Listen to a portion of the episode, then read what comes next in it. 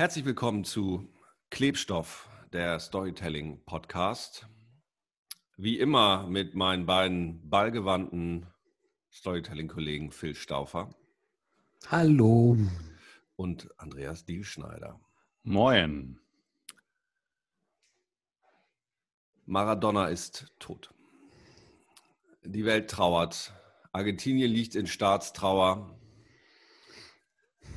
Die ganze Welt findet gerade einen persönlichen Bezug zu Maradona, wann man wie gegen ihn gespielt hat und welche persönliche Anekdote man ähm, sich da erinnert. Alle haben noch eine persönliche Geschichte auf Lager, wann man ihn hat spielen sehen und was er da nicht alles so Verrücktes gemacht hat. Über all diese Dinge wollen wir heute nicht sprechen. Worüber wir heute sprechen wollen, ist das Thema Held. Heldenfigur. Was zeichnet sie eigentlich aus? Warum ist Maradona eine Heldenfigur, der die ganze Welt folgt, glaubt und jetzt trauert, wo sie nicht mehr da ist? Andreas, was zeichnen denn Heldenfiguren eigentlich im klassischen Storytelling so aus?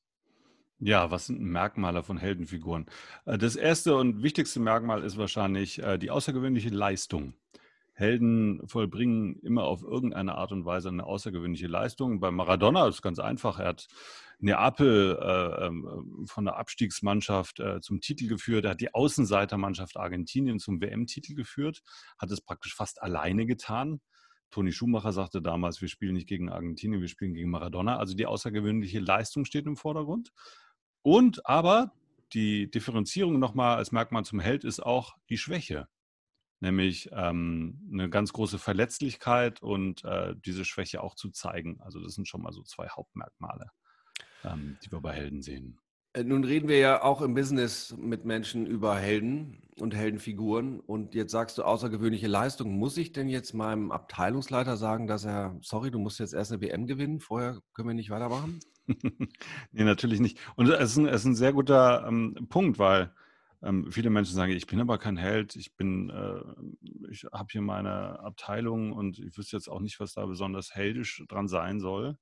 Ähm, ist aber spannend, weil wenn wir es runterbrechen, äh, jeder Mensch hat irgendwo in seinem Leben ähm, etwas erlebt oder etwas getan, im Unternehmenskontext oder auch, ähm, wo, er, wo er was Besonderes vollbracht hat. Und dieses Besondere, dieses Außergewöhnliche, ähm, steht immer in Bezug zu, zum Helden. Und das können wir immer auch in Geschichten einsetzen. Ich erinnere mich an eine Sachbearbeiterin in einem Unternehmenskontext, die so mutig war, in einer Vorstandssitzung ein, ein Thema anzusprechen, was kein anderer angesprochen hat. Und das war, das ist für mich äh, was Heldisches, weil das einfach extrem mutig war, das in dieser Konstellation anzusprechen. Das heißt, wenn wir suchen, uns auf die Suche begeben, finden wir überall diese Punkte auch bei uns selbst. Hm, und dann finden wir auch ein Thema, was wir glaubwürdig erzählen können. Phil, Glaubwürdigkeit. Helden haben in der Regel eine Glaubwürdigkeit für irgendein Thema. Die stehen meistens für irgendwas, oder? Ja, richtig, korrekt. Also ich würde das mal so in zwei Gruppen einteilen. Es gibt die künstlichen Helden und es gibt die echten. Also Andreas hat gerade von einem echten Held erzählt, ne? Also die ähm, hat gerade von einem echten Held erzählt. Äh, also Maradona ist ein echter Held, also mit einer echten Geschichte und er ist auch nicht austauschbar. Also diese Figur lässt sich von ihrer Geschichte nicht lösen. In der Werbung und im Marketing, oft auch in Unternehmen, haben wir künstliche Helden. Also dann werden Geschichten erfunden und die werden bestimmten Figuren übergestülpt. Und dann müssen sie mit dieser Geschichte halt hausieren gehen. Ne? Der mutige Pförtner, die, äh, der extrem engagierte Kollege. Also in den, das finden wir oft in den Jahresberichten oder in den Werbebroschüren auf den Internetseiten diese Geschichten funktionieren mäßig, weil sie nicht glaubwürdig sind. Und das ist die Aufgabenstellung, erstmal die, eine Figur mit einem Thema zu verknüpfen. Entweder schafft er Held das selber aus sich heraus, wie Maradona, oder eben äh, er macht sich die Geschichte zu eigen, was dann die Aufgabenstellung in einem Unternehmen wäre. Und da hat Andreas völlig recht. Ähm, besser ist, du machst dich auf die Suche, also die Recherche und findest echte Geschichten und versuchst sie in einer bestimmten Perspektive mhm. zu erzählen. Gibt es denn, wie finde ich denn raus, für welches Thema ich denn so stehen könnte und welches Thema ich glaubwürdig erzählen kann? Also das ist für mich ein Prozess. Also die, ähm, also deine Führungsposition, oder sagen wir mal deine Position generell im Unternehmen, lässt darauf erstmal keinen Rückschluss zu.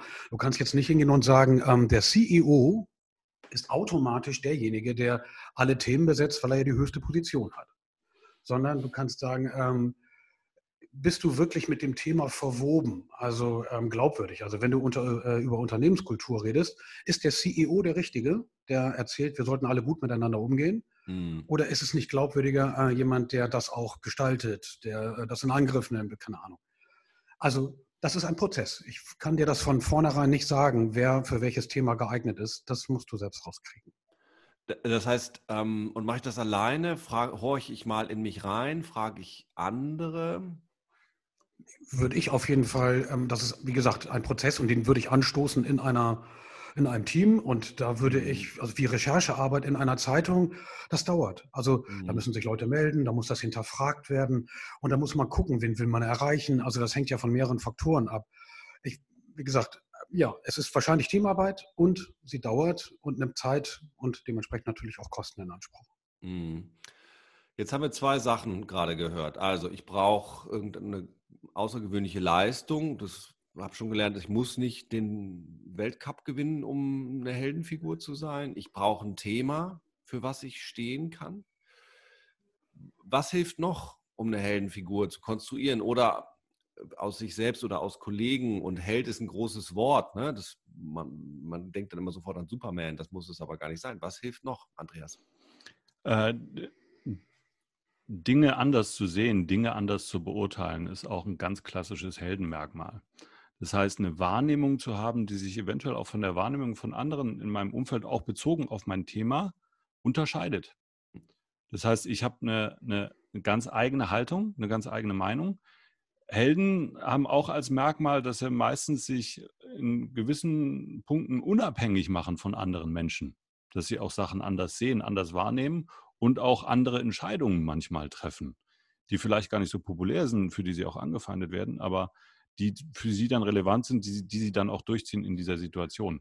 Ähm, Andreas, da will ich dich kurz mal bitten, die Geschichte von dem Russen zu erzählen äh, und dessen Entlohnung. Was war das noch? Das hast du vorhin erzählt hier in der Vorbereitung zu dem Podcast. Ja, äh, ganz klassisch. Ähm, Ivan Duratschkom ist der russische Nationalheld als Beispiel. Ivan Duratschkom heißt Ivan der Dumme.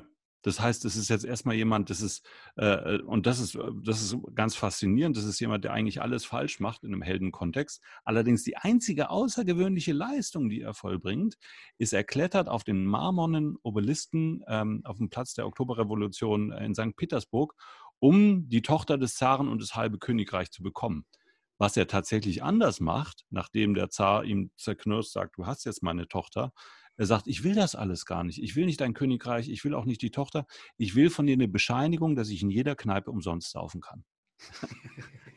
Und ähm, dann verliert er auch noch in der Nacht darauf sofort diese Bescheinigung. Er geht dann wieder zum Zaren, der schlägt ihm ins Gesicht, deswegen behält er ein Mal am Hals. Deswegen zeigen die Russen immer an den Hals wenn sie gemeinsam trinken wollen, weil es der Verweis auf das Mahl ist. Ah. Das, ist, das heißt, Ivan Duratschkom macht das anders. Er, er sagt, er, jeder andere würde sagen, hey super, ich habe ein halbes Königreich und die tolle Tochter. Mhm. Ivan Duratschkom sagt, nein, das interessiert mich nicht.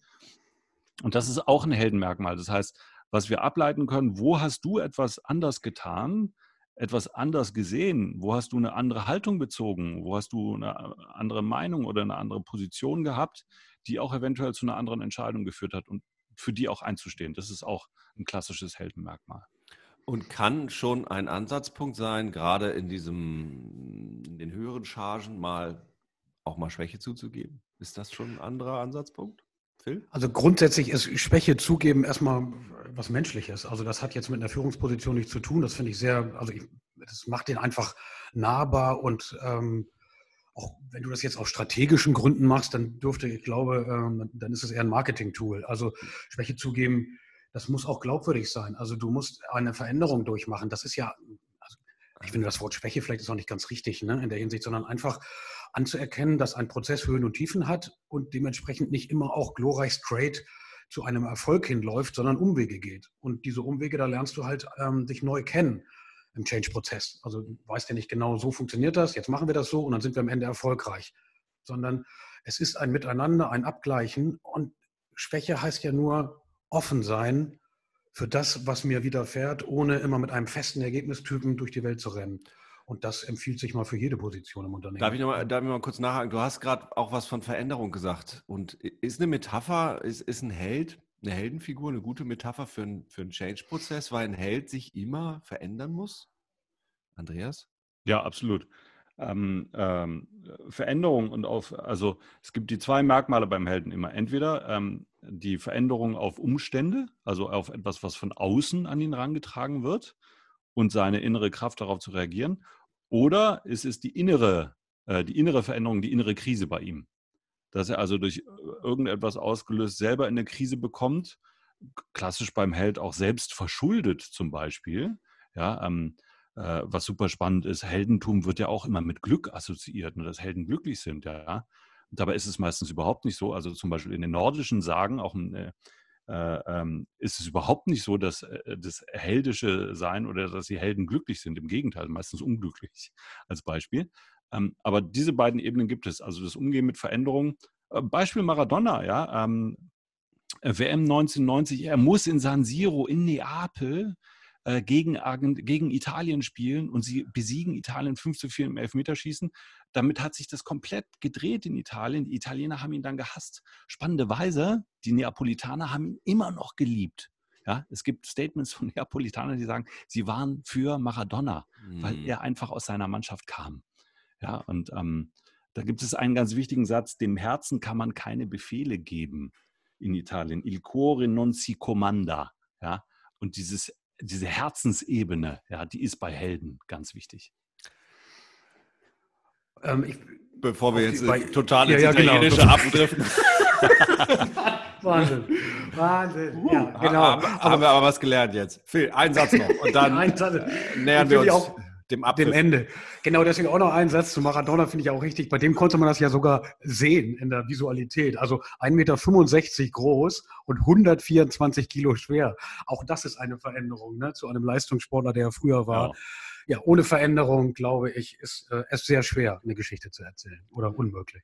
Und Veränderung ist auch aus Fehlern lernen. Und das ist ja das, was Maradona auch ja, und dann nähern wir uns auch wieder dem Ende bitte, ausgezeichnet hat der hat ja, A, hat er auch einiges an Fehlern gehabt ähm, und hat aber immer daraus gelernt und hat immer, zumindest scheinbar, immer versucht, gegen diese Fehler anzugehen und sich so laufend verändert, äh, manchmal nicht in die richtige Richtung, mhm. zumindest mhm. nicht linear. Ähm, aber er hat, es gab immer eine Veränderung, immer wieder und immer wieder neu. Ähm, und so sind nicht nur Helden und, oh Gott, jetzt wird es pathetisch, so ist manchmal auch das Leben. Heldenfiguren. Was haben wir heute gehört? Wir brauchen, um ein Held zu sein, müssen wir nicht den Weltcup gewinnen. Das ist ja schon mal eine gute Lektion heute. Ähm, sondern wir müssen irgendwas ein bisschen außergewöhnlich machen. Und das kann was Großes sein, das kann was Kleines sein. Entscheidend ist, dass wir irgendwas ein bisschen anders machen als die anderen mal oder wir sonst. Wir brauchen für einen Helden ein Thema, für was er steht. Und wir können nicht für alles stehen. Wir können nicht für Aufbruch wir können nicht für Konsistenz, wir können nicht für Erhaltung, wir können nicht für Moderne und für Strategie stehen, sondern wir müssen unsere ein, das eine Thema, vielleicht gibt es noch ein zweites, was nah dran ist, aber viel mehr Themen können wir nicht glaubwürdig spielen, auch wenn das manchen Leuten jetzt schwerfällt, das zu hören. Und wir brauchen eine Veränderung, eine Moral. Was haben wir da gelernt? Und was haben wir heute gelernt? Sag nochmal deinen italienischen Satz bitte, Andreas. Il cuore non si comanda. Dem Sehr Herzen gut. kann man nichts befehlen. Dem ah. Herzen kann man nichts befehlen. Nichtsdestotrotz äh, sehe ich hier den Schiri winken. Wir nähern uns dem Ende. Wir wollen heute kein Elfmeter schießen. Wir wollen heute halbwegs im Time zu Ende werden. Ich danke meinen beiden Mitspielern hier, der Hand Gottes, Phil Stauffer. Eine Nummer. Ah, ah, herrlich. Ja. Und dem Mann, der weiß, dass der Ball nie schmutzig ist, Andreas Dillschneider. Danke. Jo. Das war. Adios, großer Kapitän. das war die Klebstoff-Sondersetzung zu Ehren Diego Armando Maradonas und allen Helden da draußen.